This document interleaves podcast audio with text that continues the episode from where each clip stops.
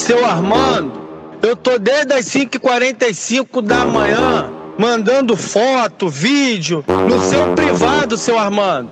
Aí o senhor vai no grupo e fala que eu sou um funcionário preguiçoso que tenho medo de pegar chuvinha. Chuvinha. Vai tomar no cu, seu Armando.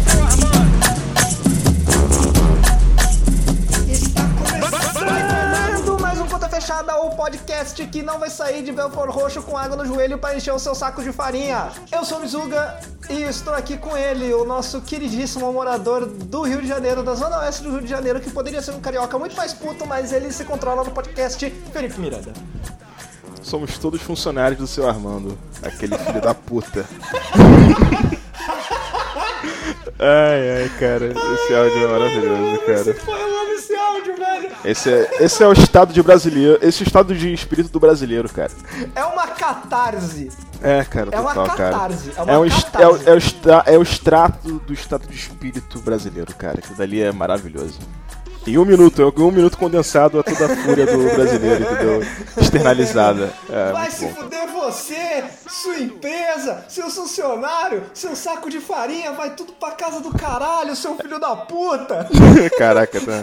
Esse é o nome da pessoa. Esse é o nome da pessoa que é muito fã do Carioca Puto, que ela até grava o que foi dito no áudio, cara. É maravilhoso. Enfim. Também estou aqui com ele, o nosso Ribeirão Pretense, que apesar de estar frio nesse momento no Brasil, está com calor. Adolfo Molina. Até que tá frio aqui, viu? Tá... O frio de 26 Ribeirão, graus. é claro, sei lá, 25 graus, mas é um... Mas Eu vou até ver é... aqui quanto que tá a temperatura agora. é um... Neste momento, na zona oeste de São Paulo, está 18 graus. Pra vocês terem uma ideia, eu estou sem o ventilador ligado e não estou suando igual um porco. Olha só que maravilha. Pô, aqui no Rio também tá 24 e eu tava com blusa, cara. Uma coisa que eu nunca faço. Eu tô sem Nunca. camisa, velho. Ah, ah, Isso vai cair na edição novamente. Mas eu tô sem camisa e, e, tipo assim, eu não tô suando igual um porco, mas eu tô suandinho, tá ligado? Ah, cara, não. Aqui tá 24 graus, eu tô, tipo, livre, leve e solto. Ai, ai, cara. O Rio de Janeiro, o Rio de Janeiro, nossa, cara. Enfim, pessoas. Só pra quem tá ouvindo, quem é ouvinte dos outros episódios do podcast, a gente decidiu fazer uma nova abordagem no podcast, porque não estava tendo tempo de comentar assuntos que nós gostaríamos de comentar, então nós vamos comentar esses assuntos agora na abertura. E eu vou puxar um assunto que eu não sei se os meus companheiros de. Que eu não sei se os meus companheiros de gravação leram no nosso conselho editorial do WhatsApp. Vocês viram esse negócio do da Erika Maluguinho com o deputado estadual aqui da Lesp de São Paulo? Olha, cara, eu tinha visto um negócio meio que, né, ampassando, né? Tipo, eu só vi o, o- a chamada do texto sobre alguma coisa que, algum comentário transfóbico, aparentemente, que ele tinha feito. Ele falou que se ele visse uma pessoa que não é mulher, mas que se considera mulher entrando no banheiro feminino, ele ia tirar na banheiro masculino. Isso.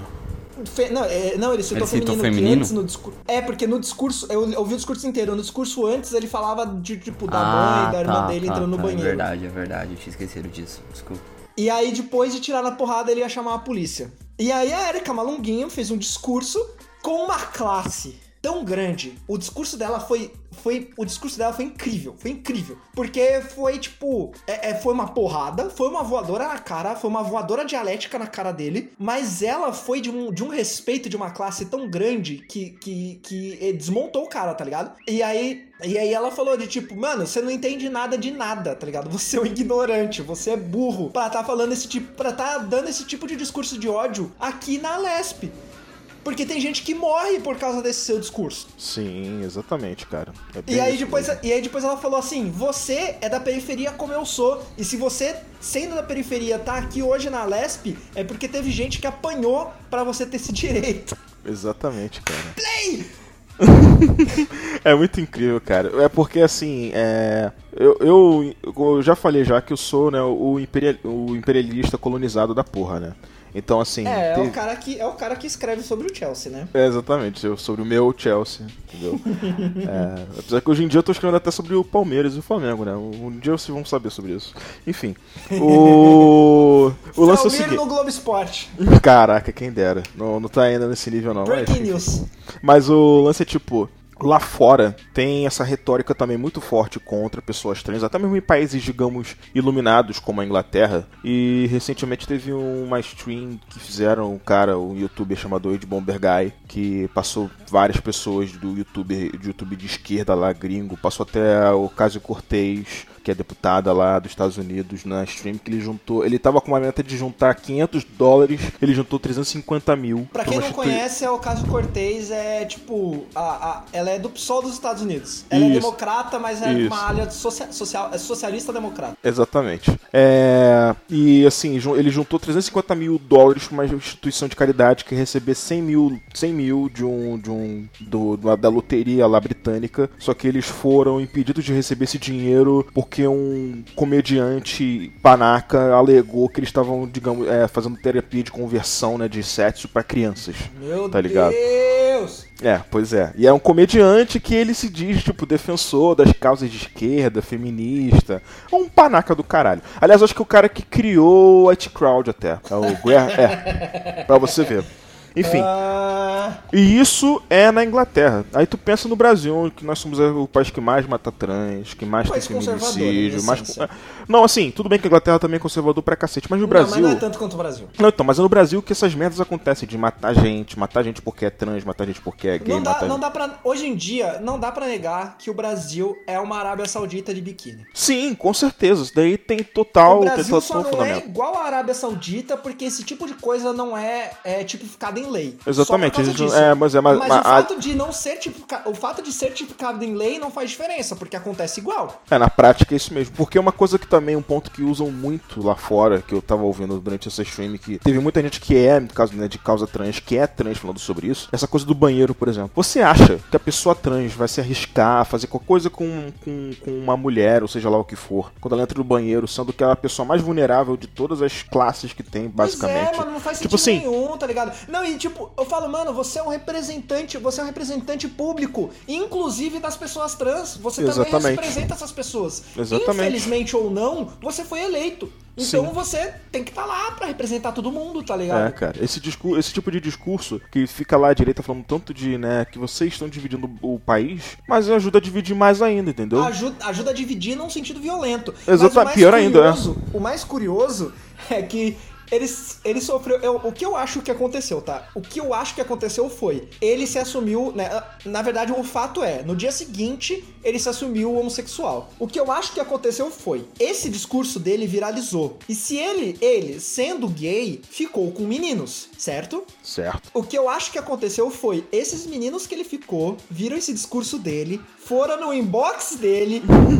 e eu, eu juro que eu acho que foi isso que aconteceu. É, eu, gente, quem tá ouvindo é chute, tá? Eu não sei se foi isso que aconteceu. É especulação, é alegadamente. Especulação, exatamente, estou só especulando. Mas eu tenho, eu tenho para mim muito que foi isso que aconteceu. Os caras foram no inbox dele e falaram: Olha só, você tá sendo transfóbico aí na Lesp, mas eu vou começar a contar para as pessoas o que. O, eu vou começar a mostrar para as pessoas as fotinhas que você me mandou. É isso que você quer? Aí ele teve que se adiantar e se assumir. É, assim, eu, assim, Só apesar que de. Ele, ele é todo, é todo, é todo corajoso na hora de falar que vai bater em trans e o cacete, mas na hora de se assumir, colocou a, a Janaina Pascoal para fazer o discurso. Ele olha mesmo só. não fez o discurso para se assumir. Ah, então. E eu Mas... entendo, e eu, olha só, gente, antes de tudo eu entendo que é um problema, que ele, tipo, a sociedade é problemática, que ele veio do Iraque, do Iraque, o bairro pobre de São Paulo, não o Iraque país. Eu é... me perguntando, que Iraque é esse, cara?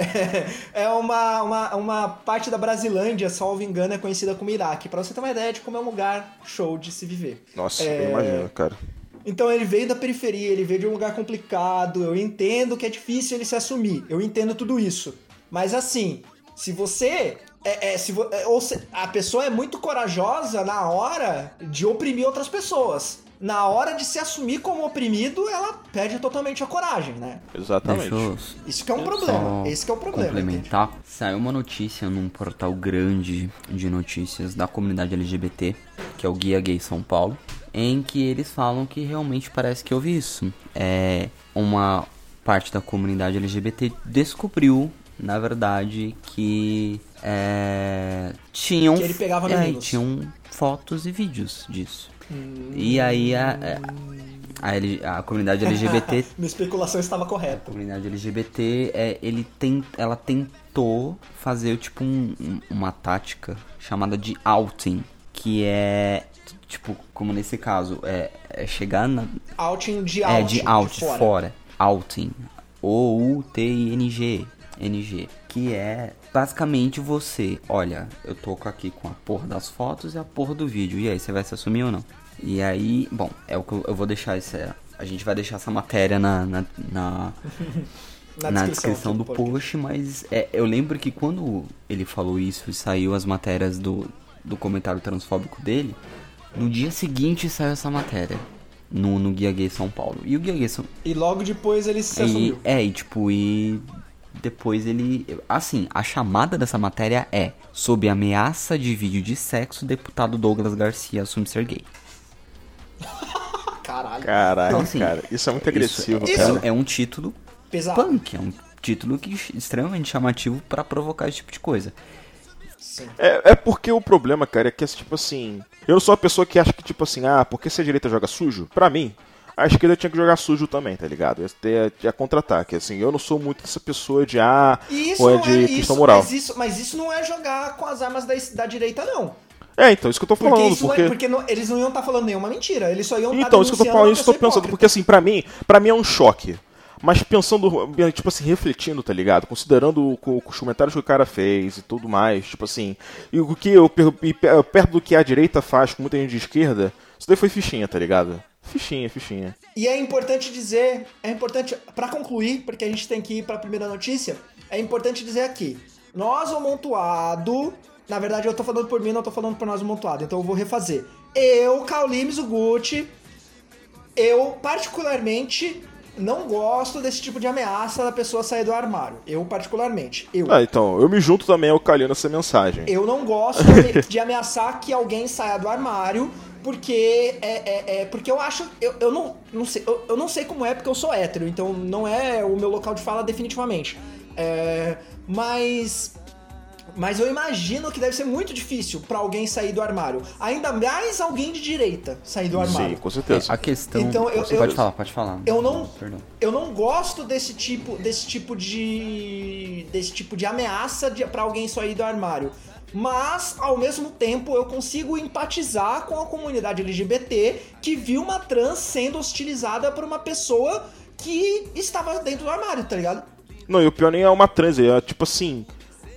É a classe trans inteira, né? Esse que é o problema. exatamente, não foi nem ela. É um pessoa, deputado usando um a- grupo inteiro que foi É, então, é uma é, pelo tipo assim, é deputado. um deputado usando o palco que ele tem, que é muito grande, e também a imunidade que ele tem pra falar o impropério que ele falou, porque se ele fosse uma pessoa normal, falando tipo no meio da Paulista, ele não falaria aquilo dali, pra falar aquele tipo de impropério, sendo que ele tem aquele, aquele aquela pedra no sapato, entre aspas, né? No caso, pra ele era uma Então, pedra eu- no sapato. Então eu acho que é, uma, é um assunto muito complexo que levaria muito mais tempo do que a gente tem nessa abertura pra discutir. E provavelmente que- profissionais sobre a área, né? Que nem nós não somos. Exatamente, não, ou pelo menos pessoas trans aqui discutindo É, isso, tá ligado? pois é, a gente exatamente. A gente é um bando de heterocis, tá ligado? Exatamente.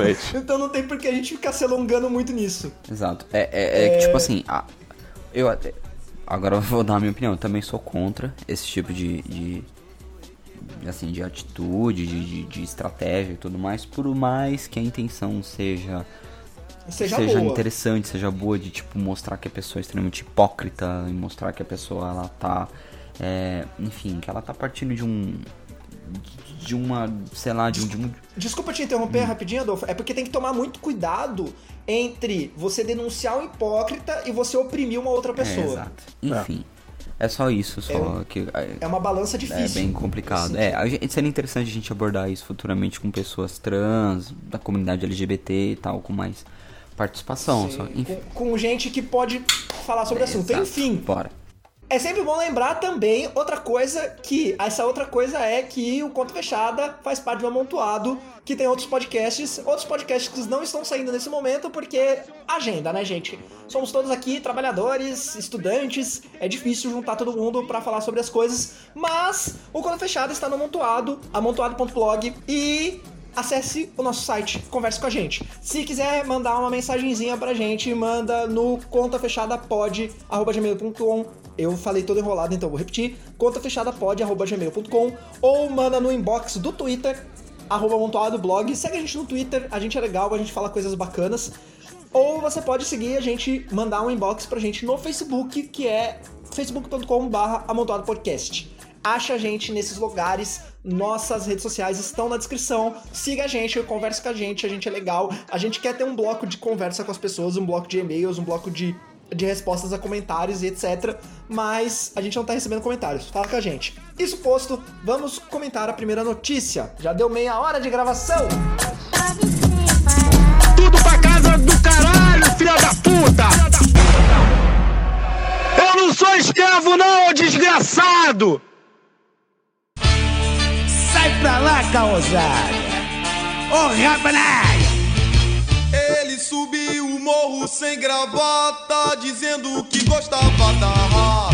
Foi lá na tendinha, bebeu cachaça e até bagulho fumou. Foi no meu barracão e Conforme previsto, o nosso ex-ministro da Educação, a gente ainda falou, no último podcast a gente falou que esse ministro ia ser ex-ministro em breve, e ele realmente virou ex-ministro na segunda-feira, foi demitido. Vélez Rodrigues não é mais ministro do MEC, e, como eu sempre digo, fra- essa frase é o meu mote, fundo do poço é um conceito de gente otimista. Conseguiram achar uma pessoa pior que o Vélez. Porque, além dele ser mais extremista que o Vélez, aparentemente ele entende mais de gestão do que o Vélez. Ou seja, tem a possibilidade dele conseguir ajeitar a zona do MEC. O nome dele é Abraham Weintraub. Weintraub. Era pra ser, era para ser Abraham, mas como o sobrenome é Weintraub, eu imagino que seja Abraham. É que seja mais aberto. Ah, lembrando, É, esse não é o nome completo. Ele ainda tem um maravilhoso Bragança de Vasconcelos. Ele tem um Bragança. Ele tem um Bragança. É da família real? Não sei, mas ele mencionou monarquistas na, na porra na entrevista que ele deu depois que ele assumiu a pasta. Ai, Então, cara, olha. Eu não vou falar seria nada. É, eu, eu vou continuar com a pauta aqui. que se a gente entrar em monarquista nesse, nesse podcast, ah, meu filho, a gente fica três horas falando aqui. É, enfim, o Abraham Weintraub foi oficializado como o novo ministro da Educação. Olavista já falou que não tem que conversar com a esquerda. Se um esquerdista for falar com ele, ele vai xingar, ele vai mandar para aquele lugar. Ou seja, ele já mostrou que ele tem pouca aptidão para democracia. Aí eu pergunto, Adolfo Molina, que lê um pouco sobre esse assunto. Dê-nos mais detalhes sobre quem é Abraham Weintraub. Então. Mano, o meu celular tá todo cuspido aqui. E aliás, o Onyx foi quem apresentou o Abraham pro Bolsonaro. Ô chefe, tá aqui. Aí ele, ah, meu, e aí, quem é você? Eu falei, porra, eu posso ajudar você aí com umas pautinhas meio olavista e tal. Eu falei, bem, Ele quer ficar ele quer contigo. ficar- Aí, meu, Inclusive- meu amigo quer ficar contigo o- aqui. É. Inclusive, esse amigo só foi pro Bolsonaro depois que o, o Luciano Huck desistiu da candidatura. É importante deixar isso Nossa claro. senhora. Ele era brother do Ele Luciano era Huck. brother do Luciano Puta Huck, galera do merda. Renova BR. Ele, não, ele tava colado no Luciano Huck até o Luciano Huck desistir da candidatura. Calma aí, ele é do Renova Luciano BR também, não cara? se- Sim, é. porque o Luciano Huck é colado no Renova É. BR, pô. Aí, tá vendo, cara? Depois vocês ficam com que eu, que eu tô com que eu tô com, tipo, que eu tô fixado com a Caralho, pessoa. vai res- Vai tomar no cu Não, vocês. velho. Não, não, não, não, não, não. Por favor, gente. Tabata Amaral ficou no podcast. Hoje não, não, hoje não. Hoje não. Hoje não, hoje não, hoje não, hoje Hoje a não, gente relaxa. concorda, hoje a gente concorda na É, revolta. hoje a gente Hoje não, a gente- relaxa. Hoje a gente concorda. Então, é. É bom falar que ele tem um irmão. Não sei se. Acho que é gêmeo o irmão dele. Que é o Arthur. E, enfim, os, os caras foram chamados. É muito bizarro, velho. Os caras. Eles entraram na porra da- do governo do Bolsonaro. Fo, coaligaram ali juntos por conta de reforma da Previdência. Os caras elaboraram o, o, o esboço desse atual texto da reforma da Previdência do Bolsonaro e do Guedes. É, é, o primeiro esboço não foi aceito pelo Guedes. Perdão. Não foi aceito. E aí, por conta disso, por conta dessa experiência em economia, o cara simplesmente foi chamado pra chefiar a porra da pasta de educação. Ou seja, perfeito. Mas por quê? Porque ele é um filhote do Olavo de Carvalho. E o Olavo de Carvalho? O Olavo de Carvalho continua, Continua sendo, sendo dono do Mac. dono do Mac. Não adianta, a gente perdeu um maluco e ganhou outro. Pior, Pior. pior, porque esse cara, puta que pariu, velho. É menos afeito à democracia do que era o Vélez. Ex- O Vélez pelo menos tentava me enganar. É, então, Sim, esse cara. daqui não, esse daqui ele já veio com os dois pés no peito já. Mano, eu imagino ele no Conselho de Educação, como vai ser topzera a reunião do Conselho de Educação. Então, aqui assim, eu até coloquei no, no nosso conselho editorial a entrevista que ele deu pro Estadão, que saiu hoje, né? na- que é, é um impropé- são impropérios atrás de impropérios, cara. Eu fico, tipo, admirado, assim, com né, o cara. Assim, tudo bem, né? Que é, para mim, é porque eu sou uma pessoa que acha que diploma não significa muita coisa. Eu vi muita gente na minha vida que, tipo, é advogado, mestre não sei o que, doutor não é na puta que pariu, e o cara não sabe interpretar texto nem número direito, entendeu? Tem gente que cada vez mais se especializa, mais burra fica. E infelizmente É, porque a tem pessoa é gente. muito- a, pessoa, a pessoa fica bitolada naquilo que ela se especializou, né? Então, mas no caso dele, o problema. Não no caso dele só não, mas no caso dessa- desse tipo de pessoa, em vez de se reconhecer como uma pessoa que não sabe de tudo, ela eleva aquela coisa à enésima potência e ela se acha iluminada em tudo que ela fala. Eu sei, Felmiro, eu estudo política internacional. Então, aí o problema. Todo mundo quer falar de política internacional como se conhecesse muito do assunto. É, então, e o caso dele é justamente esse. Quando ele vai falar, por exemplo, do comunismo, que ele fala que, o, que ele vai vencer os comunistas pela lógica, porque a matemática não bate. É, que ele, ele, assim, no caso, ele considera o, o comunismo como se fosse um, des- um desvio de caráter. E o petismo também é desvio de caráter. Que ele tem amigos que ele já tentou é, desvencilhar do, do petismo como se fosse uma droga, mas ele não conseguiu ainda. É, toda a história dele sobre a questão, por exemplo, de usar o Japão como se fosse um exemplo de educação a ser levado como, como modelo, porque o Japão recentemente Ah, sim, fechou. claro. O país em que as pessoas não passam no vestibular e se matam deve Sim. ser levado como, como, como modelo. Tá certo. Sim, sim, sim. Então, aí depois ele também ele, ele fala que não, que tem coisas que o do Olavo que eu não concordo com ele, mas aí pelo que dá pra entender, pelo que tem a- pelo que tem saído nos últimos tempos aí, nos últimos tempos não, né? Recentemente contra ele, é que ele era sim um discípulo, um aluno de Olavo de Carvalho, tá ligado? Ele só quer enganar a gente com a impressão de que não, que eu não sou esse tipo de gente, não, eu não sou que nem o Vélez, que é só um cachorrinho. Na verdade, ele vai ser um cachorrinho do, do, do Olavo também, como todo mundo que vai passar por aquela pasta de educação enquanto o Bolsonaro estiver Até no poder. colocar um militar. Infelizmente, infelizmente, a gente chegou no momento do Brasil em que a gente quer que entre um militar no MEC. Sim, porque isso que é muito louco, cara. Porque eu tava até vendo também ontem no Twitter que o Mourão, tipo, na década de 70, se não me engano, ele fez um livro, escreveu um livro, ou foi algum texto assim, é, sobre Mas a questão foi de. o Mourão Mourão ou foi o Mourão general da época? Então, esse que é o problema, porque eu agora não sei. Mas eu sei que o livro tem um tom muito assim, de. de. de anti. como- É como se fosse uma rebeldia interna, tá ligado? É. Porque falava sobre a ditadura, né? Foi um texto da década de 70, falando de como que a ditadura né, fazia vários impropérios, de como que era, entre aspas, burra. Esse tipo de coisa, entendeu? Eu fiquei tipo assim, é, talvez tenha sido o general Mourão pai, né? Não duvido nada, né? Do, É, não, é, assim. na verdade, in- incrivelmente, os dois não são parentes. Não, ah, tá, então. Corta Não. isso daí, porque eu não sei. E, e não, porque não, eu, eu vou colocar o meia culpa aqui, porque provavelmente o Felmir tá falando do Mourão pai, porque eu falei que os dois eram parentes, mas não são. Ah, Depois eu, fui tá. pesquisar, eu fui pesquisar e eles não são. É só Entendi. coincidência. Ah, Pra tá. quem então. tá ouvindo e não tá entendendo, quem começou o movimento que gerou a ditadura de 1964 foi o general que estava. É... Qual é a cidade? Volta Redonda? Não. Ouro Preto? Ai meu Deus do céu. Peraí. Não, agora, agora eu tenho que saber. Vai atrasar um pouquinho aqui, mas. Peraí. É... Golpe 64. Juiz de Fora. Juiz de fora. Juiz de Fora. É, o General Mourão de Juiz de Fora foi quem foi o primeiro a partir com as tropas pro Rio de Janeiro, que na época era, era a capital do, do, do Brasil. Ele foi quem deu start. E não e esse General Mourão que deu start na ditadura de 64 não tem nada a ver com o nosso General Mourão de hoje. É só coincidência. Eles eh, tecnicamente não são parentes. Enfim, desculpa, Fabio, pode continuar. Ah, sim.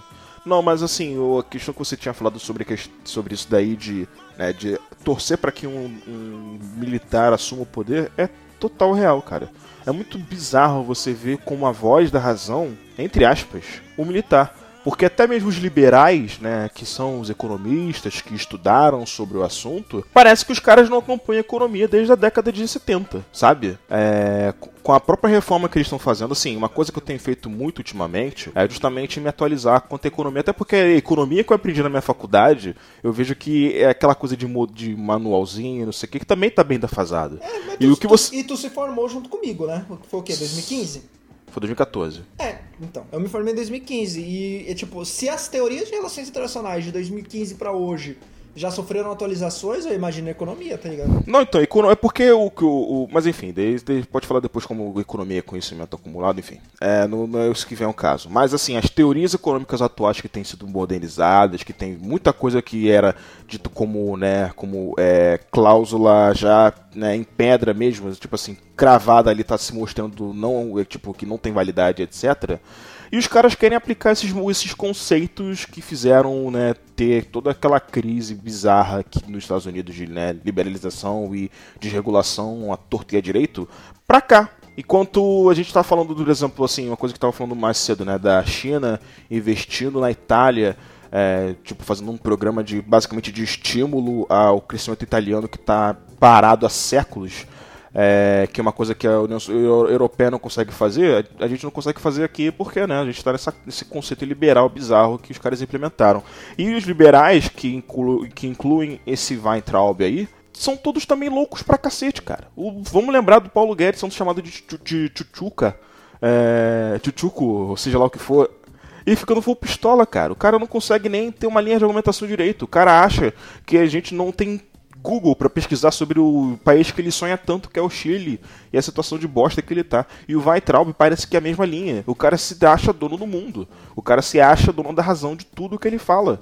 Mas não é assim, cara. O, o seu diplomazinho lá de, de, de especialização em. é, Não vale de porra nenhuma. Ah, não, ele tem. Eu acho que ele tem diploma. eh, A especialização dele é em fundos de renda fixa. Não, mesmo que ele tivesse, mesmo que ele fosse o Paulo Freire, mesmo Sim. que ele fosse, tipo, o cara mais foda da educação, no momento em que você vai conversar com o Congresso, o seu diploma não vale de merda nenhuma. Sim, sim, o que sim. vale é como você vai conversar com o Congresso. É, É isso que retórica. vale. É Então, uma- retórica um e exemplo-.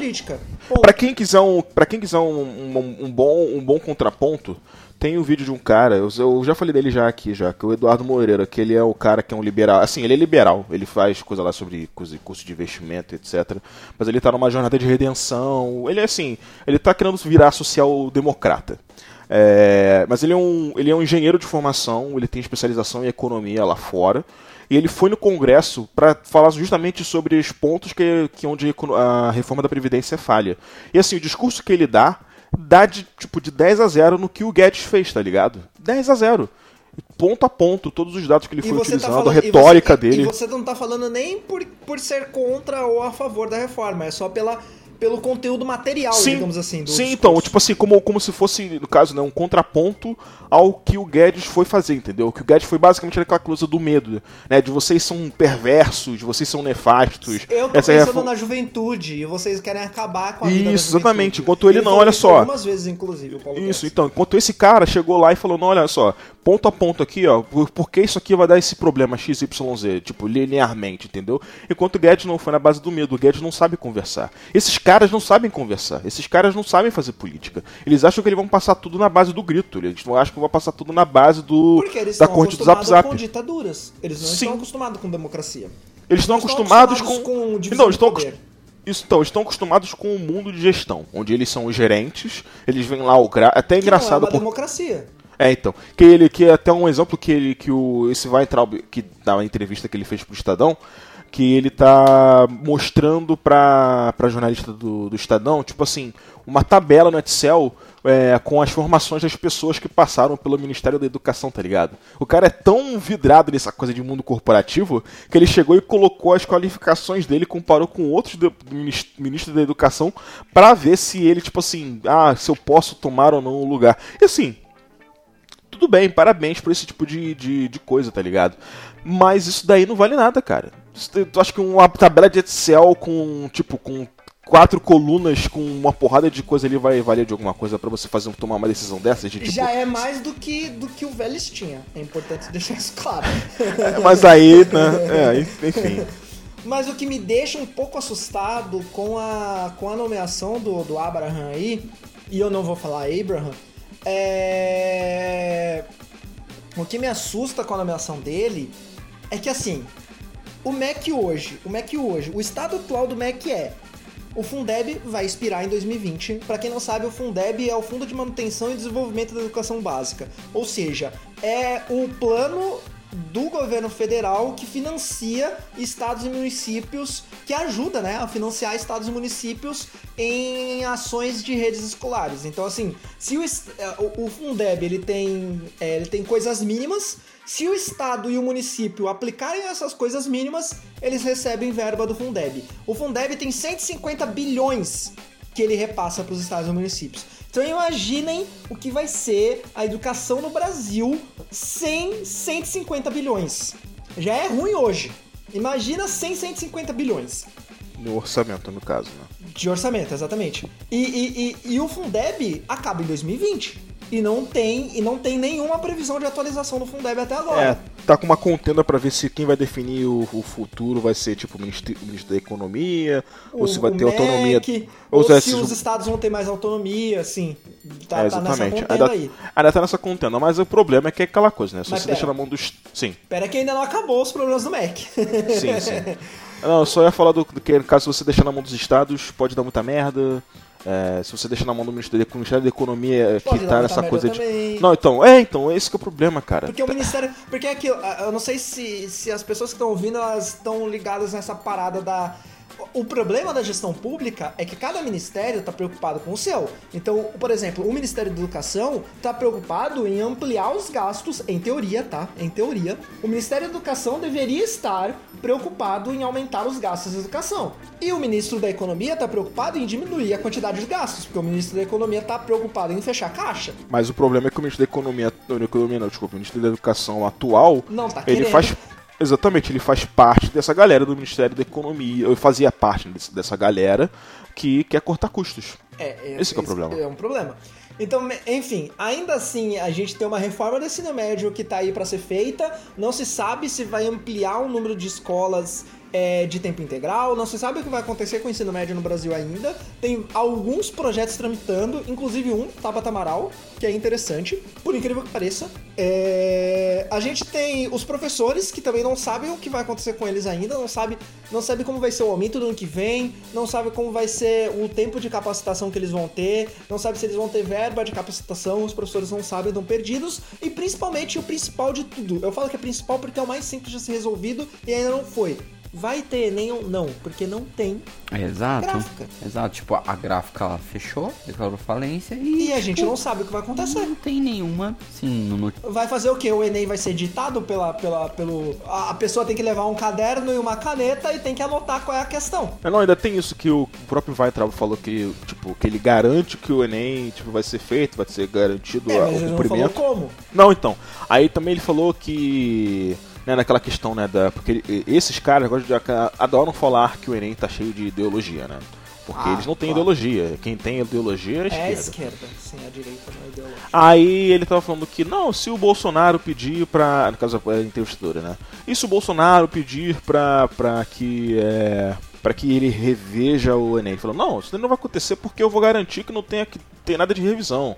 É, e se ficar tudo cagado, né? Tudo tipo é, é, sem, sem é, como posso falar? Tudo sem alinhamento, etc. A culpa vai ser toda minha. Aí eu assumo a culpa, sabe? Já com esse discurso mesmo de não, porque né? Eu sou o gestor, então eu que vou assumir a culpa, porque né? Os, pelos meus funcionários, porque o meu problema é. Não, ainda tem isso também agora que eu lembrei, que caso dos corpos do, da, do, dos corpos técnicos, ele falou tipo assim no caso, perguntaram, né? Você já tem gente para substituir? Ele falou, assim, eu não tenho quem substituir ainda, mas já tenho quem cortar. O cara vai cortar antes e depois pensar em quem vai, vai colocar Meu no lugar, Deus, cara. como que ele... Sim. Então, por exemplo, e ele assumiu há dois dias, três dias, ainda Sim. não tem presidente do INEP. Sim.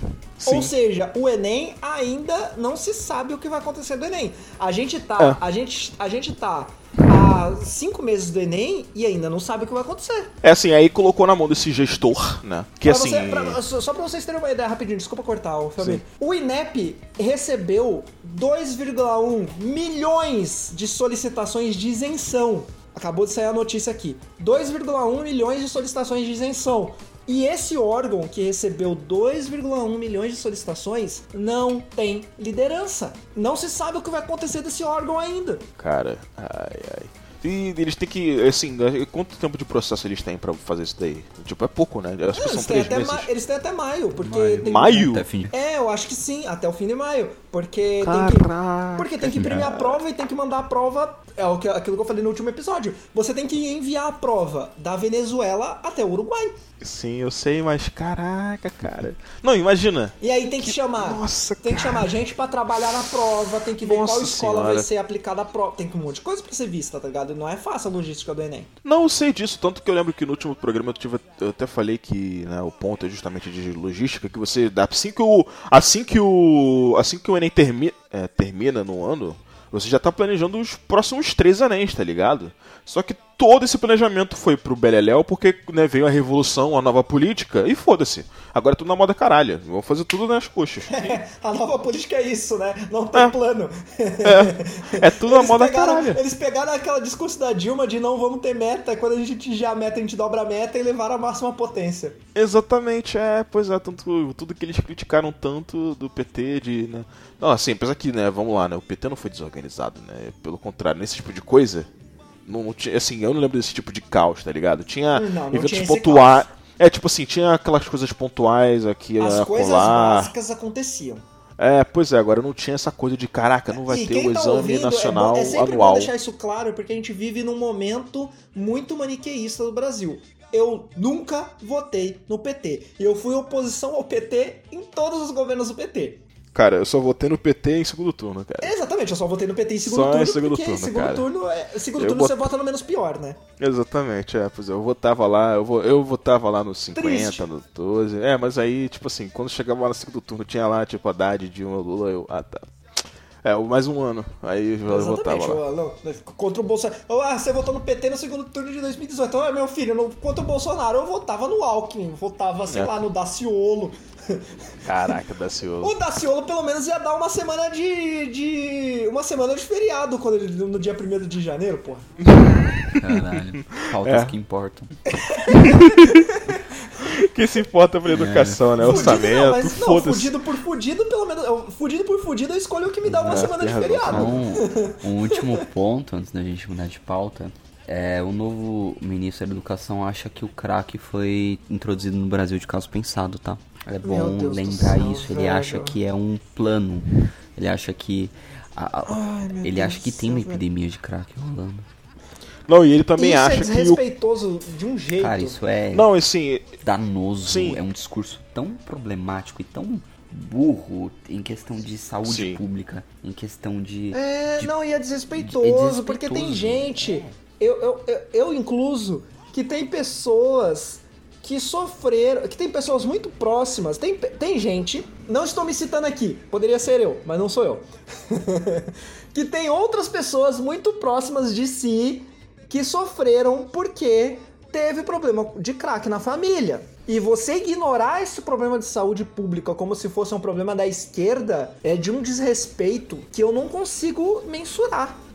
Não, e o pior é que ele é, ele, é, ele é justamente esse tipo de gente que a gente chega e fica, tipo, falando que é o tio do Zap. É o cara que acha que todas as, as instituições são comunistas, né? Os jornais estão dominados por comunistas, a Globo está dominada por comunistas, é, Tem que lutar, o- a política, né? Tem que lutar Tipo, contra a- o marxismo cultural, é isso que importa. Isso, exatamente. Esse tipo de gente, cara, que a gente tá colocando. Assim, as coisas que a gente fazia piada em 2012 virou realidade, cara. O, o, o, o- que eu sempre falo, né, que né, em 2012 eu tava lá estudando e etc. E tinha lá uma- os malucos lá que eram filhotes do Olavo, né, alunos do Olavo. Esses caras estão no poder agora, né, gente? É muito louco, cara. O Brasil é, é incrível. O Brasil não cansa de, de, de surpreender. Eu, eu já parei de acreditar na capacidade. Eu, eu já parei de duvidar da capacidade do, do, do Brasil de me decepcionar. Porque ela é infinita. Enfim, isso posto, vamos pra próxima. pede de você, amanhã vai, vai, vai te fuder. Hoje ele pede, pede, pede de você, amanhã, ó. Hoje ele pede, pede, pede de você, amanhã vai, vai, vai te fuder. Hoje ele pede, pede, pede de você, amanhã, ó. E amanhã vai cinco. Aí certo. certíssimo.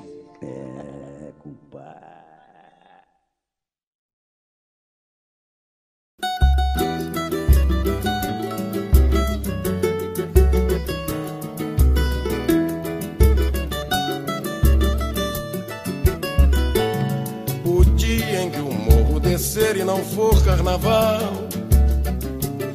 ninguém vai ficar pra assistir o desfile final. Na entrada rajada de fogos, pra quem nunca viu, vai ser de escopeta, metralha, granada e fuzil. Guerra civil. Muitas pessoas sabem, Renan da Penha, organizador do baile da Gaiola, que é uma, foi o maior baile do Rio de Janeiro, está preso e o baile da Gaiola está fechado. Ao mesmo tempo, Kevin o Chris foi no Lollapalooza no show do Post Malone cantar sobre o, galho- o baile da Gaiola, que o organizador está preso e o baile está fechado. Ao mesmo tempo, nesse final de semana, uma pessoa chamada Evaldo dos Santos Rosa, de 51 anos, estava dirigindo o seu carro com a sua família, seu pai, sua mulher e sua filha de 7 anos, indo para um chá de bebê. A sua mulher falou: Não vamos pegar esse caminho X, vamos pegar o caminho Y, que esse caminho Y passa na frente do quartel, vai ser mais seguro. Quando eles passaram na frente do quartel, o carro tomou 80, 80 tiros de um fuzil do exército, que eu chuto que seja o FAL, mas não vem ao caso aqui no momento. Esses 80 tiros mataram o Evaldo dos Santos Rosa. Os outros familiares estão vivos, alguns sofreram alguns ferimentos, mas todos estão vivos. Ou seja, o que isso mostra para nós? Ao mesmo tempo em que a gente mata a cultura negra, e tá passando um ônibus agora, né? a gente mata os negros de forma literal. Está acontecendo você matar a cultura de uma, de uma etnia e matar a própria etnia, segundo a ONU, configura genocídio. Aí eu pergunto para você, Felmir, que é, que é a pessoa que tem mais local de fala desse assunto do podcast por ser negro E carioca. e carioca. E ter medo desse tipo de coisa acontecer comigo também. Exato. É, Você- cara. Como que você, como que você enxerga um Brasil que não tá pegando fogo por isso? É, então, eu como uma pessoa, né, que, assim, eu não tenho saído muito de casa. É, eu tenho trabalhado de casa recentemente. É, e eu não tenho saído de casa também não só por isso, mas também porque tá perigoso de fato. Aqui, assim, risco de assalto na rua, quando você tá andando, quando você tá caminhando, quando você tá correndo, quando você tá no ônibus, quando você tá no carro. O risco tá alto. E não importa onde você tá. Esse que é o problema. Você pode estar na zona oeste, você pode estar até mesmo na zona sul, onde isso daí não deveria acontecer. E tem esse risco. E além disso, né, tem essa coisa do Desculpa, gatilho. só, só fazer uma pergunta, ô Felmir. O garoto que foi enforcado pelo, pelo segurança foi enforcado na Zona Sul, não foi? Não, foi na Barra, mas a Barra é basicamente a zona sul da zona oeste?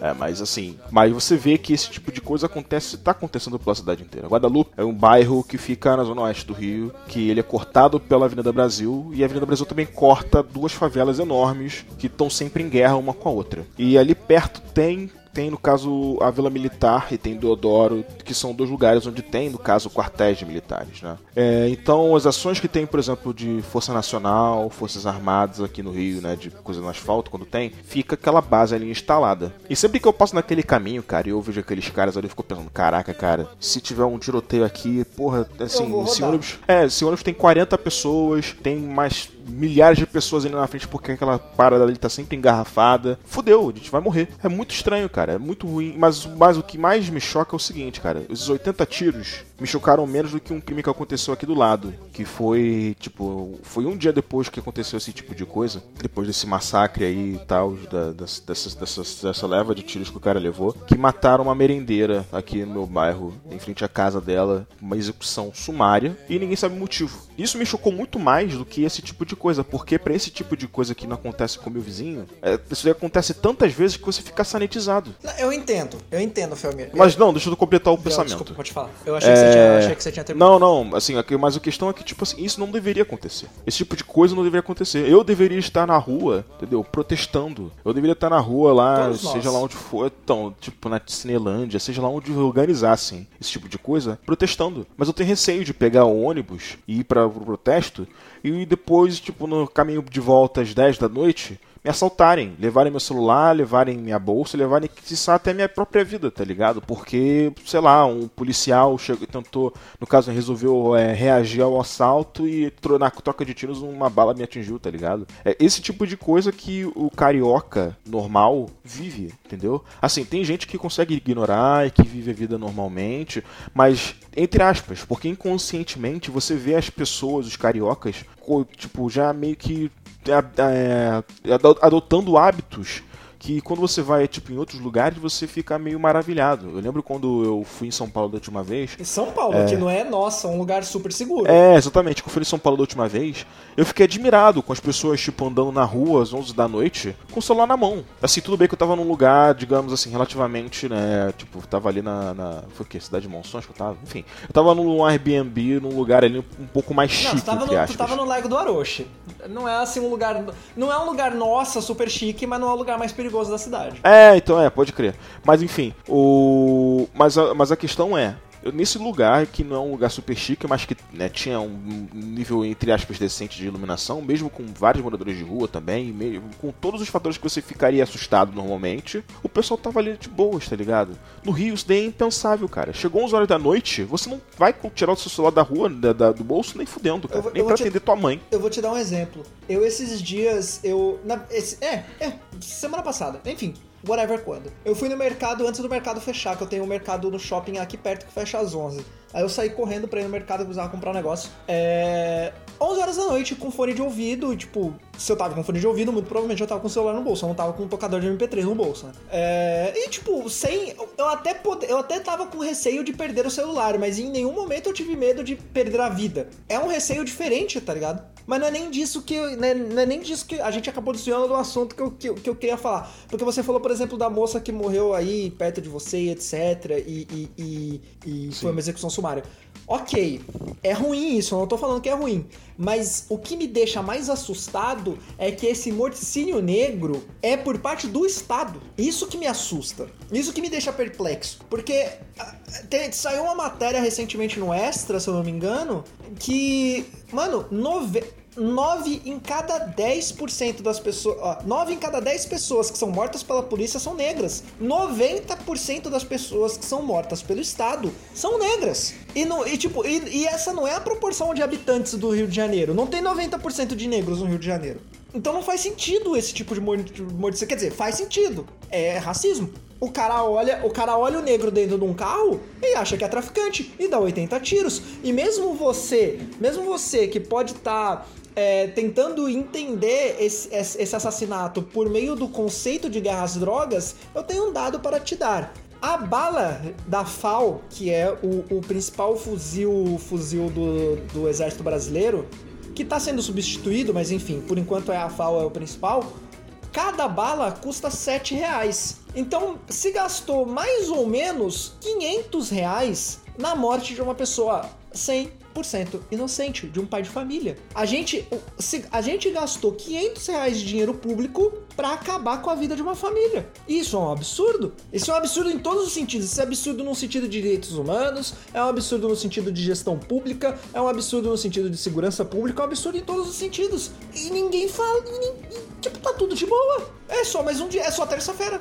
Mais um domingo, beleza. Segunda eu vou acordar, bater É o que cartão eu e falei. nóis. Não, foi o que eu falei, cara. É, você fica sanitizado, cara. Você fica sanitizado com esse tipo de situação. Você fica tipo assim, é, mas uma segunda-feira de fato. Porque- Anestesia, né? É, pois é, porque esse tipo de coisa, cara, esse tipo de coisa aqui no Rio, desde que, assim, não, não digo desde a Marielle, né, mas assim, desde que, mas eu digo que desde que a Marielle, que a, a dimensão das coisas ficou, digamos assim, As pessoas entenderam o problema, digamos assim. não, não, a questão não é isso não, a questão é que é de perceber que a vida da gente não vale porra nenhuma, cara.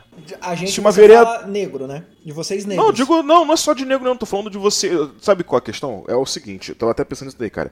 A- a- apesar de você. Eu sei que você tá focando demais na questão. Assim, não demais, desculpa. Eu sei que você tá focando na questão do, do negro. Mas o que eu acho é o seguinte: a, a, a questão aqui no Rio é muito mais regional. Não, a eu questão entendo, aqui no Rio. eu- eu não, não, não, peraí, deixa eu terminar. Pode falar, pode Deixa eu falar. terminar. Teve, por exemplo, a questão do. do. do, do lado. Lá, no caso dessas chuvas né, terríveis que tiveram, morreram também uma dezena de pessoas. Crivella não, não gastou nenhum centavo com drenagem, olha o que aconteceu. Tudo isso daí. Em Botafogo, que é um bairro de rico do Rio de Janeiro, Eu não É. vou sair de Belfor Roxo com água no joelho.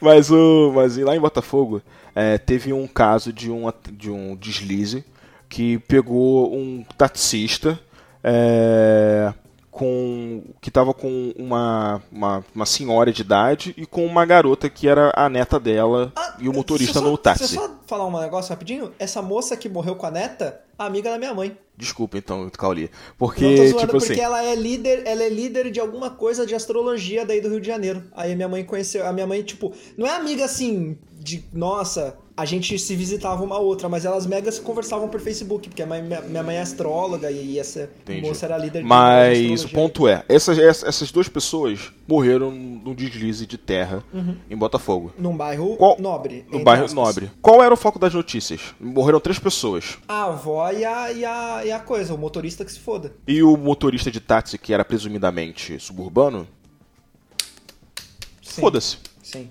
Sim. Foda-se. É o mesmo caso do assassinato na Lagoa, é, lá, tipo, em 2014. 2015. É 2015, é. Dá abraço na Lagoa, chega de violência. É, mas ele morreu na Cartinha. Lagoa. Ele era branco ciclista na Lagoa Rodrigo de Freitas. Não, mas esse que é o ponto, Cauli. Exatamente. Esse Não, que é o eu- ponto. Eu, eu entendo, eu entendo o seu ponto, Felmer. O Mas- cara, mas o, o- o ponto é, tudo bem que, tipo assim, a carne negra do. do- a negra, a desculpa, a carne negra é a mais barata do mercado. Mas a carne suburbana. É, o que eu quero Tá, dizer, o meu ponto entendeu? é, a carne suburbana é mais barata e a negra é a mais barata das, das, das carnes Sim, suburbanas. mas sei aí o que falando- Eu mas a- pessoa que cresceu na periferia Sim, sim. e o fato de eu ser branco já me dava uma sensação de segurança. Eu até escrevi isso no texto que tá aí no, no blog da Mantuado. Eu leio o texto, pessoas.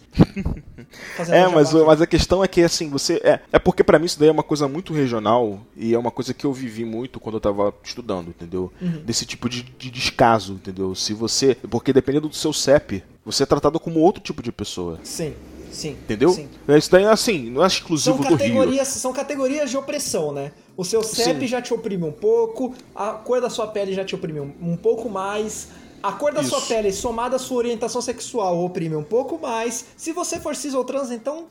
Então, isso que eu tô falando, porque o, o, o, o lance pra mim é justamente essa coisa do, do, do tratamento, assim, aqui no Rio, do suburbano. Porque tudo bem que agora essa coisa dos 80 tiros tá tendo um, um- um foco enorme, etc. Porque, Mas vamos não ser sinceros, mesmo sendo suburbano, Felmir, se a pessoa fosse branca, ela não tinha tomado esses 80 tiros. Sim, mas assim, eu, eu digo que é, no caso desse tipo de coisa, vai ter esse, esse tipo de coisa, assim, né, da, da rodada, de como foi um absurdo, etc.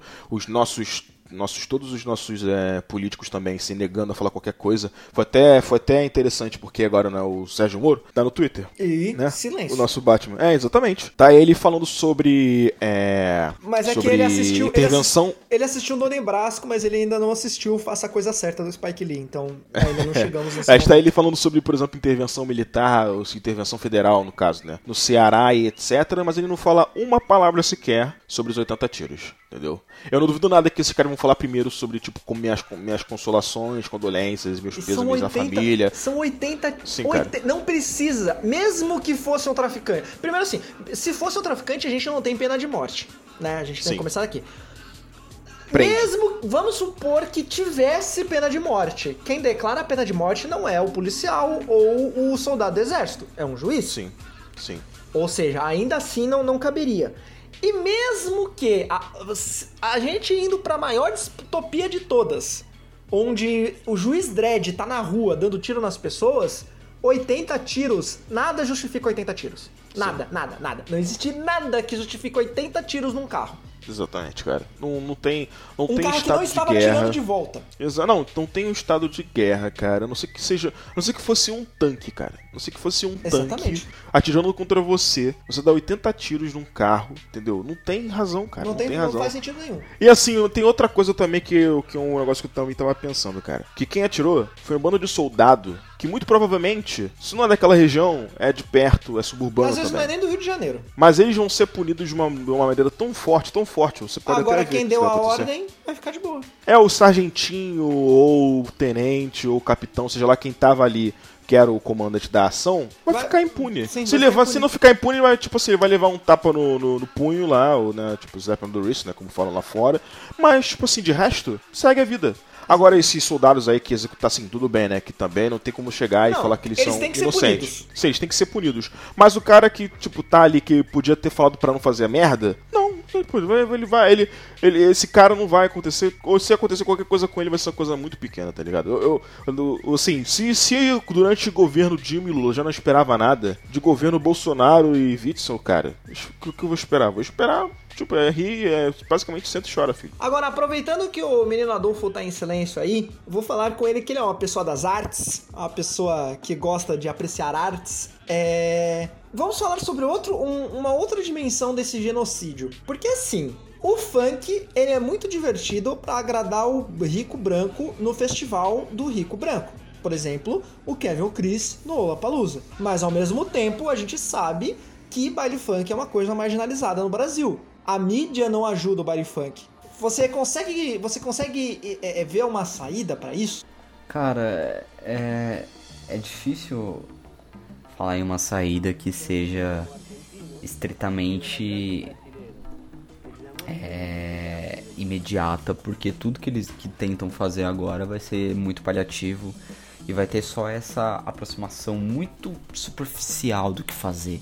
Ah, porra, sei lá, a gente pode é, falar mais sobre funk de repente, ou tipo pegar um grandes meios de comunicação, grandes veículos de comunicação ou grandes mídias de que falam sobre música e eventos culturais e, e, e- e- trazer uma aproximação mais próxima, mais local, local mesmo da porra do funk. Tipo, não é esperar o, o, o baile da gaiola é, vir aqui pro, sei lá, pegando o Rio de Janeiro. É- Pra Pompeia, É, tipo, pra Pompeia. ir pra Pompeia, ou ir pra, ou ir pra Barra, ou ir pra Botafogo.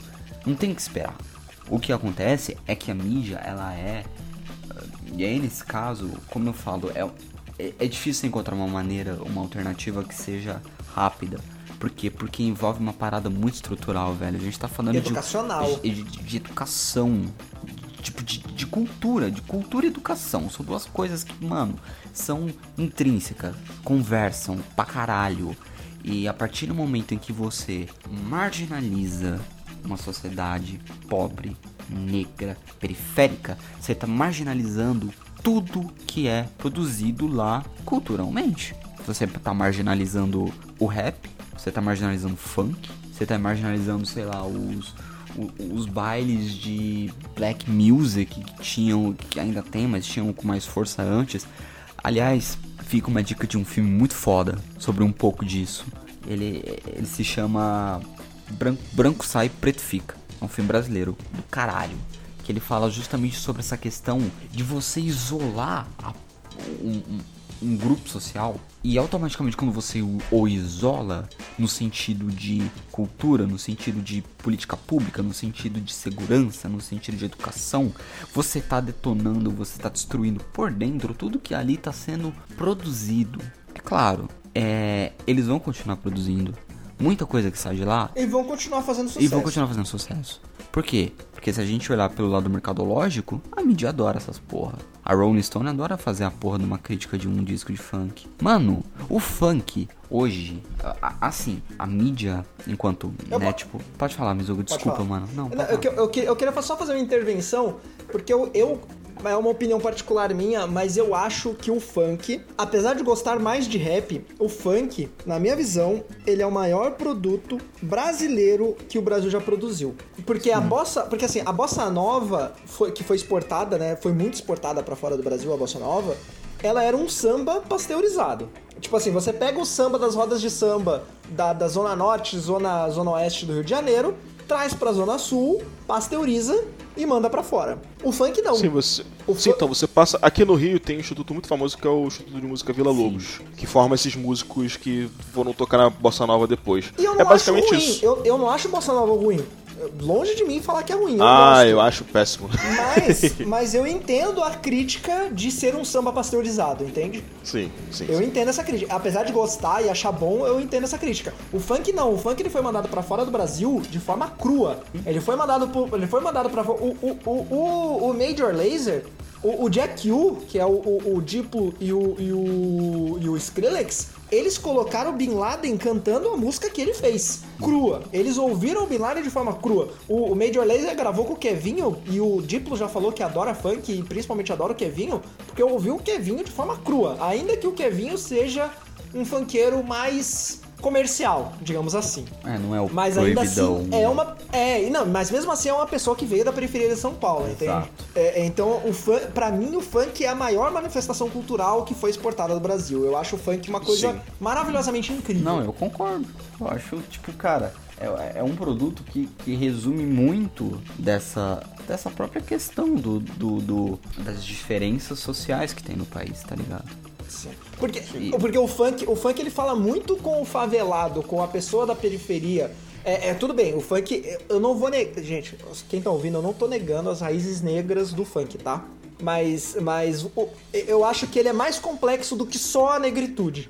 Da mesma forma que eu acho que o rap é mais complexo do que só a negritude. Sim. Apesar de ser fundamentalmente um movimento negro. Sim. É porque ele é periférico. Os dois são periféricos. periféricos. Na periferia você vai ter. Assim, é porque. É uma coisa que eu ia falar justamente da questão suburbana periferia. É que aqui, entre aspas, acontece que tem mais negros do que brancos, Sim. entendeu? Então, assim. Porque é... é o histórico do Brasil, histórico de segregação e etc. É, é porque uma coisa que tá na minha cabeça, aqui nesses meus estudos que eu fiz, é, no caso daquilo que eu mencionei anteriormente, eu tava vendo se- que nos Estados Unidos tem o caso, por exemplo, é, de você ter pessoas que são, né, tipo, branco e negro. E, no caso, a- se a pessoa for branca, ela tem muito mais chance de vencer na vida do que o negro, mesmo se ela morar na mesma rua. Tipo assim, se for vizinho. Uhum, Não, eu vejo não por- duvido que aqui no Brasil. Eu Então, vejo- aqui no eu- Brasil. Eu, eu- é o meu caso. Então, o único aqui no cara Brasil. do meu bairro, eu sou uma pessoa de periferia e a única pessoa no- do bairro que se formou numa universidade federal foi o branco. Então, isso que eu tô falando, que de, de fato, isso daí, se, se nos Estados Unidos isso daí já acontece em níveis, níveis tipo, estratosféricos, imagina aqui no Brasil, entendeu? E nessa, nessa- e nesses lugares que são periféricos. Então, assim, o que eu ia também falar sobre essa questão do, do, do né, do, você mudou a ma- a matéria da Metrópole. Porque, assim, eu não sou muito fã de funk, apesar de ser do Rio e tal, eu sou um cara chato, eu sou pau no cu mesmo quando o meu curso é musical, pouco importa. O que importa é o seguinte: a, uma coisa que a matéria da Metrópolis fala, que no caso discutindo sobre a questão né, do, do Post Malone, chamando lá o Kevin. Kevin, qual é o nome do cara? Kevin ou Chris. Esqueci agora. Kevin ou Chris? É, tá chamando o Kevin e o Chris pro, pro palco, etc. É que é justamente aquela coisa de pro funk ter legitimidade, pro movimento né, brasileiro ter Ele precisa de um legitimidade, branco dando ele precisa, exatamente, ele precisa de chegar lá o branco, vem pra cá. Tipo, Exatamente. isso daí aconteceu com. Não, isso daí aconteceu com a Bossa Nova. A Bossa Nova, na é década o de samba 50. que o branco aprovou. Não, mas da questão, tô falando, não, tô falando da questão de. Por que o, a Bossa Nova tomou uma dimensão tão grande quanto, ele, quanto ela tomou? Não foi só isso, não. Foi também chegar aos Estados Unidos e, pô, já, Ah, que você, sim. já que eu tô mandando tudo pra cá, eu tenho que importar alguma coisa daí, né? O Frank Aí ele Sinatra gravou, gra- gravou Garota de Ipanema, isso que eu tô, por exemplo. Isso que eu tô falando, então. Ele chegou lá o, o americano e importou a bossa nova. E aí daí quando chegou e virou esse tipo de, né, de expoente do- da cultura brasileira lá fora, aí que a bossa nova estourou mesmo de vez. E assim, com o funk, acaba também acontecendo isso daí. Com qualquer movimento musical ou performático, seja lá o que acontecer, tem que ter a tutela daquele, né, do, do, do gringo iluminado que vai chegar e fazer aquilo dali. Agora, pra gente chegar das nossas, das, nossas da- das nossas próprias forças e conseguir se inserir lá, cara, esquece. Esquece. Só se você chegar e você virar um. Como posso falar? Se você fizer uma coisa no molde deles ali, tipo MPB, bossa nova, não sei o que. Pode adicionar uma batida ou outra de samba, mas assim, se você chegar e ficar muito no funk, muito periférico. O, o, o Lua Palusa vai te esquecer, cara. Que se dane, você vai ser Tanto no que máximo não um convidado. Não tem funk no Lollapalooza. Exatamente. Não tem. Quem, quem, quem insere o funk no Lollapalooza é esse branco iluminado que eu tô falando, Exatamente, o é gringo iluminado. de fora que chama um cara pra tocar. Exatamente. Agora, você chegar e conseguir se inserir, você não se insere. É, é- é tipo assim.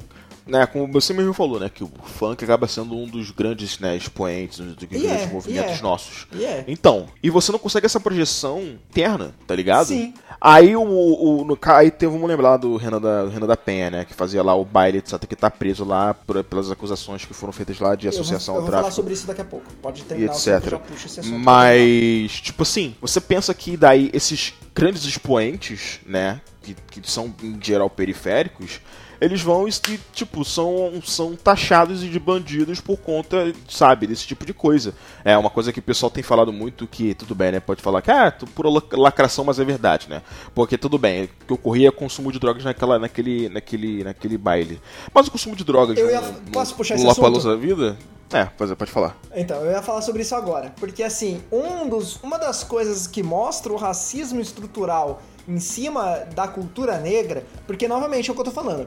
O funk e o rap, eles são culturas, eles são culturas que, que, que são essencialmente da periferia, assumem brancos, então, por exemplo, no rap, eu não- de funk eu não entendo tanto, mas no rap tem o DJ 1, que é branco, tem o Nidinaldinho, que é branco, é, se você forçar um pouquinho, o KLJ é branco, apesar de ele se declarar negro e eu considero ele negro também. Tem gente do Realidade Cruel que é branco, a galera do 509E tem gente que é branca, enfim. Tem uma galera que é branca dentro do rap e do funk. É... é em essência um movimento dentro da negritude que tem raízes negras e dentro da música africana, etc. Não é esse o ponto. O ponto é, uma amostra do racismo estrutural contra essa cultura negra e tinha um ônibus passando. Gente, teve barulho de trânsito em todas as minhas falas porque eu moro em São Paulo, me desculpa, eu ainda não tenho microfone bom o suficiente para isolar os barulhos de trânsito. Uma amostra disso é como você está lidando com o baile funk e com os outros festivais. Porque o Renan da Penha está preso, em essência, por associação ao tráfico. Na condenação dele, fala que ele organizava o baile para atrair mais pessoas e aumentar o consumo de drogas. Só que na Experience, que eu já, parti- já participei, a Experience é a maior rave da América Latina, e eu já fui na Experience porque eu queria ver o show do Prodig, que inclusive morreu o vocalista, mas enfim. É, acontecia muito consumo de drogas. Na, na, na Circus, que é uma, uma, uma, uma rave também, também tem consumo de drogas. Na, no Lollapalooza, eu não estava lá, eu não fui, mas eu posso afirmar com uma certa certeza que houve consumo de drogas. Aí a pergunta que fica é: a diferença é só o quanto você pode pagar pela droga? É, cara, é basicamente a mesma coisa da gente falar que o, o- o racismo estrutural e social, ele, ele segue essa tendência, até mesmo na forma de você contar, de você noticiar isso. Porra, eu tô cansado, a gente tá cansado de ler que a partir do momento que um grande veículo de comunicação vai falar sobre tráfico de drogas, quando é um negro, ele chama de traficante. Quando ele é branco, ele evita de todas as maneiras chamar o cara de É jovem. traficante. É jovem, preso, Suspeito. Estudante, É de, estudante. estudante de direito. direito. Estudante de, Suspeito. é suspeito, É, é, jovem preso com, com, com, com, com, com drogas e tudo mais. Volta aquela coisa que eu falei do CEP também, né? Exato, também. cara. É, é, Ah, mas a é cor da pele aí é mais preponderante do que o CEP, Flamengo. Olha, é, pois é, que você tá. É porque a minha vibe tá totalmente diferente, cara. Olha, é porque. O que eu tava, o que eu tava pensando, cara, é porque, tipo assim, um caso na, na minha, no meu pensamento, né? É que. Isso daí, pra mim, tinha que ser muito mais do que uma causa, sabe, racial do movimento negro, Exato, etc, cara. tinha que ser geral. Isso daí, pra mim, tinha que ser uma causa, tipo assim, De do classe. pobre. Não, eu Pobre, é, entendo. Não, exatamente. Eu entendo que Porque, tipo ser assim, o, o cara, o, cara que, o cara que morreu ali, o cara que era músico, quando você vai ver ali o, o, é, o enterro dele, não é só, tipo assim, gente negra que tá ali do lado ali, tipo, revoltada. É gente branca, tipo, é. a, a- a é, é, tipo, a tia é branca, a avó é branca, o amigo, não sei das quantas. É, assim, a gente tem aquela comunidade ali, cara. E todo mundo é afetado. Isso que eu tô. isso sabe qual, Não, sabe eu- qual eu o meu entendo ponto? Não, então vamos lá, deixa eu terminar o ponto. Desculpa, eu não terminei. É, tipo assim, o ponto é o seguinte: quando uma pessoa negra, como, como, como esse, esse cara morreu, Evaldo. O Evaldo, mo- como, como o Evaldo morre, não é só, tipo assim, não é uma perda só de um corpo negro, é um corpo suburbano, é um corpo de, tipo assim, que afeta todo mundo, cara. Não importa se você é branco, se você é negro, se você é pato, se você é japonês. Cara, aquele é, É um um cara integral, aquela comunidade. É de um trabalhador, cara. Sim. Isso daí é pra todo mundo tá revoltado, não é só pra, tipo assim, ficar nessa. Pra mim, pra mim, hoje em dia, E é, por isso que pensando. era, e é por isso que eu falo que era pro Brasil inteiro estar revoltado. Exatamente, porque daí quando, assim, eu acho que uma coisa que, assim, não vou dizer que atrapalha, mas uma coisa que, que assim, eu acho que ajuda a chegar nesse tipo de gente, vendo hoje, assim, olhando para olhando pro meu lado, olhando pra cá, é justamente falar e falar, assim, falar pra pessoa que se, se, se ela for negro ou branca, olha só, você é suburbano, você, o seu sangue vale tanto quanto daquele cara ali, Não, não, eu- vale nada. Entendeu? Sim. Porque o, o, o, Isso que eu tô falando, cara. Isso daí é muito, muito, muito disso, cara. Não, muito assim, disso. eu entendo o seu ponto, Fábio. Mas o que eu quero dizer é assim, é- é- eu entendo perfeitamente. Eu entendo, porque a pessoa, as pessoas elas tinham que ler a morte desse cara como não foi uma pessoa negra, foi uma pessoa trabalhadora, foi uma pessoa pobre que morreu nas mãos do Estado. Mas, Uhum. mas não tem como negar a dimensão de que, por exemplo, como eu Claro disse, que não, se claro que não. Se fosse pessoas brancas dentro desse carro, muito provavelmente elas não teriam morrido, porque não era um carro ruim. Sim, Não era um, um- um Chevette 78, tá ligado? sim, sim. Era um carro relativamente novo. Não tem como negar a dimensão de que eu sou uma, uma pessoa que cresceu na periferia e aí a gente descia pro centro, tomava geral, tomava geral da polícia.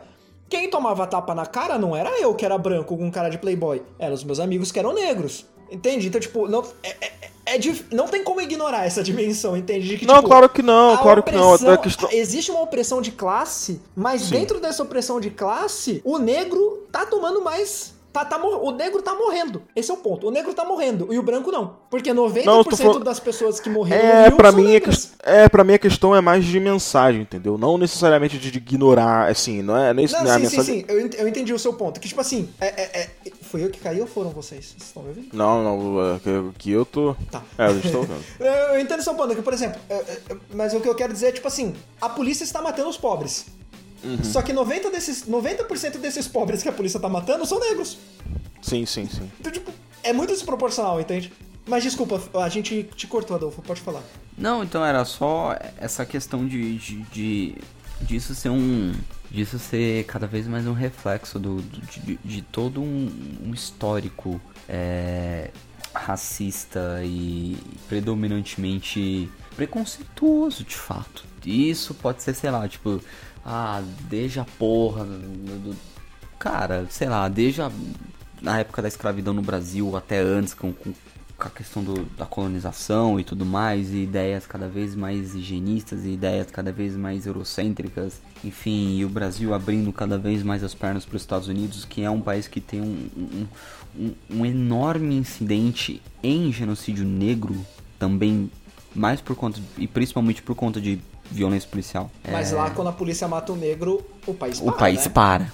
Exato. Como aqui. Não é aqui, velho. Quando, a, pô, quando o negro morre, quando o negro morre, rola, assim, uma cidade para, tá ligado?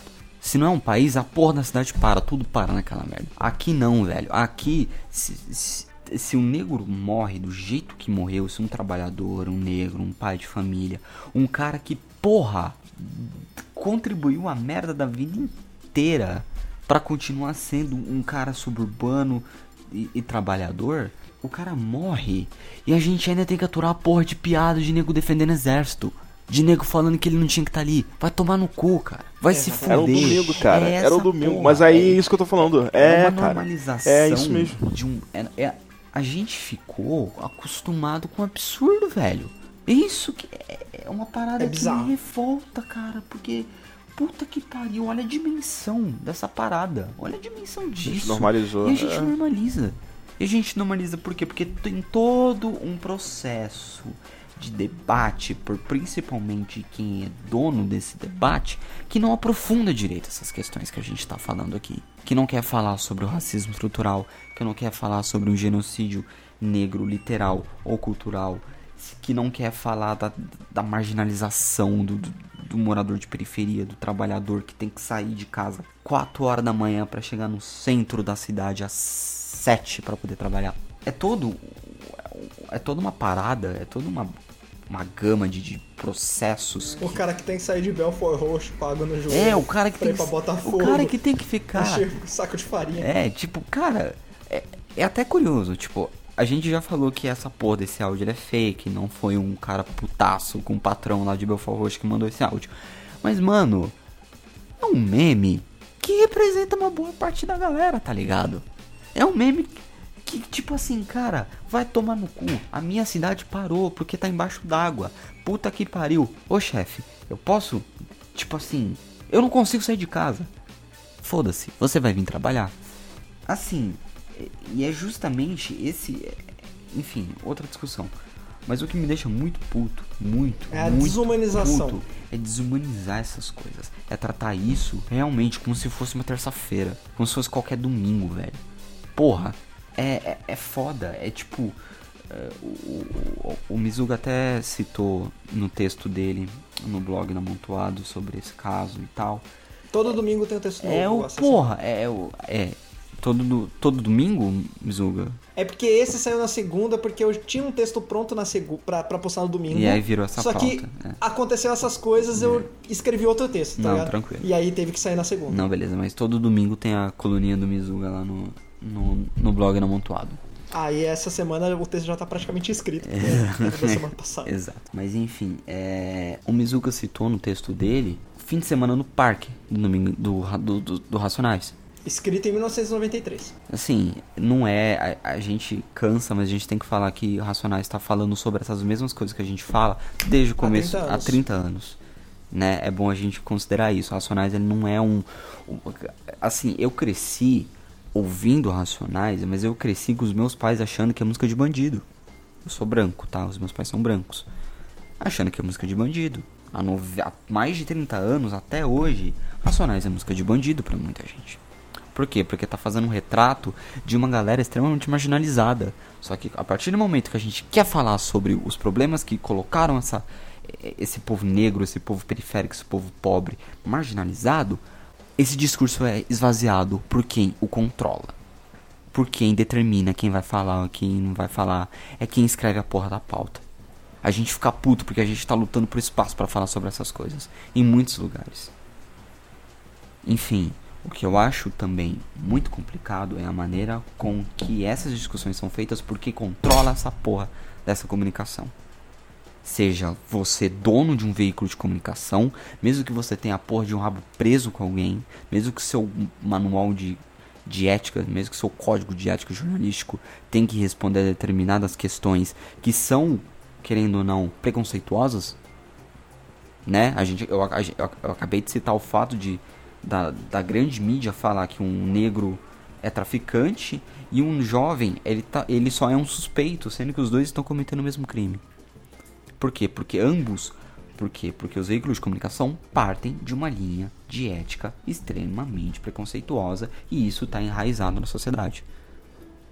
Né? Tem uma teoria jornalística que é a primeira teoria que foi construída que se chama teoria do espelho que fala que o jornalismo ele tem que ser o reflexo da sociedade em toda a sua pura essência e verdade.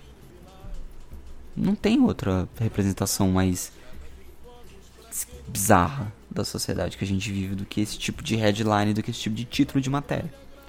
Então, é, é foda. É, é- é- é- a gente, infelizmente, caiu na normalização do absurdo. E, mano, até o cara, até o Padilha falou. O Padilha que hoje virou um puta de um. Sei lá, velho, de um reaça esquisito Isentão. do caralho, isentão. Mas, mano, ele deu uma entrevista, se não me engano, pra Trip. Em que ele falou, ele falou, velho, se um cara é esfaqueado no Central Park em Nova York, a porra da cidade para. O parque fecha, todo mundo fica maluco. Aqui é uma tarde. O, o, o Blue Hand, é, é, que é o novo comunista da- da- das internets, Novo não, ele, Ele- ele não, sempre cara. foi comunistaço pra caralho. É, pois é, ele só era escondido pelo Jovem Nerd porque, né, isso daí pega mal pras na marcas. verdade, eu, na verdade eu acho que ele mesmo não se entendia comunistaço da forma com que ele se É, entende talvez. hoje. É, ele falou que uma vez ele foi pro... Isso ele falou num Nedcast, tipo, sei lá, Nedcast 200, tá ligado? Tipo, muito tempo atrás. Ele falou que ele foi pro Canadá e a cidade tava parada porque encontraram um corpo no rio e não sabia quem era e nem como tinha ido para lá. E a cidade parou. E tipo, mano, corpo no rio do Rio de Janeiro. É tipo, tá ligado? Segunda-feira. É, pois é, quando eu era moleque. Cara, quando eu era moleque, quando eu tinha meus. O corpo no rio em São Paulo é segunda-feira, eu imagino no Então, quando eu tinha meus 11 ou 12 anos, eu morava num lugar muito barra pesada, é, que ficava em frente a uma favela.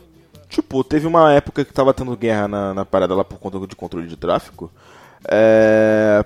Uma vez na semana tinha lá um corpo estirado, assim, no caminho que eu fazia até minha escola, cara.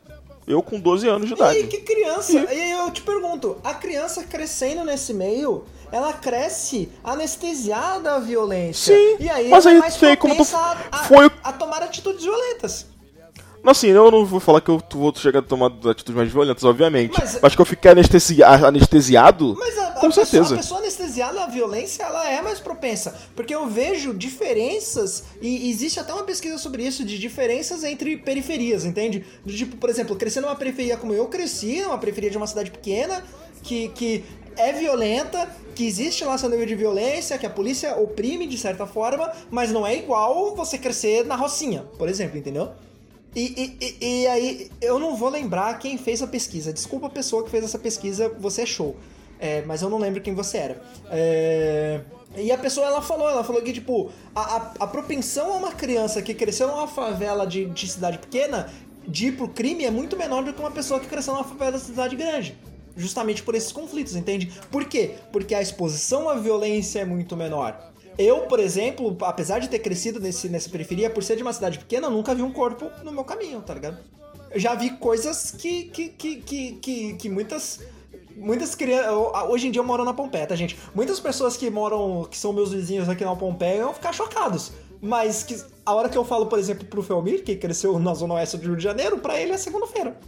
Entende? Então, Isso é, é isso que eu quero dizer. Essas, e essas dimensões fazem com que o Brasil seja um país muito complexo e que não vai que vai ter e pelo jeito vai ter problemas de segurança pública pro resto da vida e eu tenho que acabar o programa porque a gente já tá há muito tempo falando aqui, então com esse recado, sempre a gente sempre termina na bad vibe, gente, eu peço perdão pelo vacilo, mas é isso aí, a música vai subir pra acabar o episódio, deem tchau pras pessoas, tchau Nem pessoas. governo, nem liga, Tchau, tchau, nem tchau, autoridade que compra essa briga. Ninguém sabe a força desse pessoal. Melhor é eu poder devolver pra esse povo alegria. Senão todo mundo vai sambar no dia que o morro descer e não for carnaval.